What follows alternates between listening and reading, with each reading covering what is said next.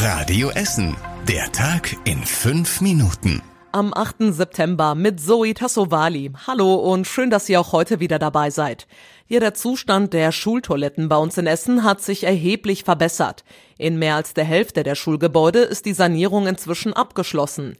Der Rest ist in Planung oder in Arbeit, wie zum Beispiel an der Maria Kunigunda Schule in Karnap und an der Glückauf Schule in Katernberg. Dort laufen die Arbeiten noch bis zu den Osterferien.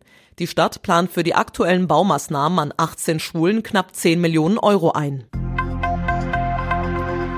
Die Ruhrbahn kommt so langsam mit der Umstellung auf das Deutschlandticket voran. Bis Ende des Monats sollen alle ein richtiges Deutschlandticket haben. Es fehlen nur noch fünf Prozent, bei denen der Chip noch nicht umgestellt wurde.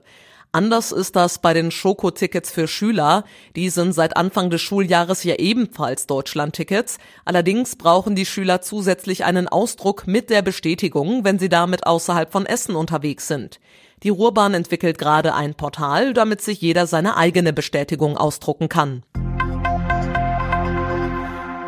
Ja, der Sommer ist zurück und die Stadt verlängert die Freibad-Saison nochmal. Das Krugerbad in Rüttenscheid wird auch in der kommenden Woche noch geöffnet haben. Die Saison wird dort erst am 17. September beendet.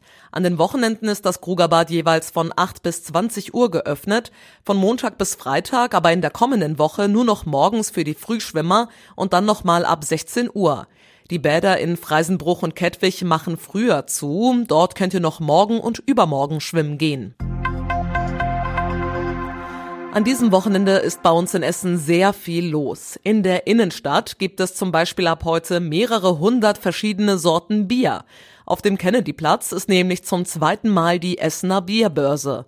Es gibt deutsche Biere, aber auch Biere aus aller Welt, von Spanien bis Brasilien.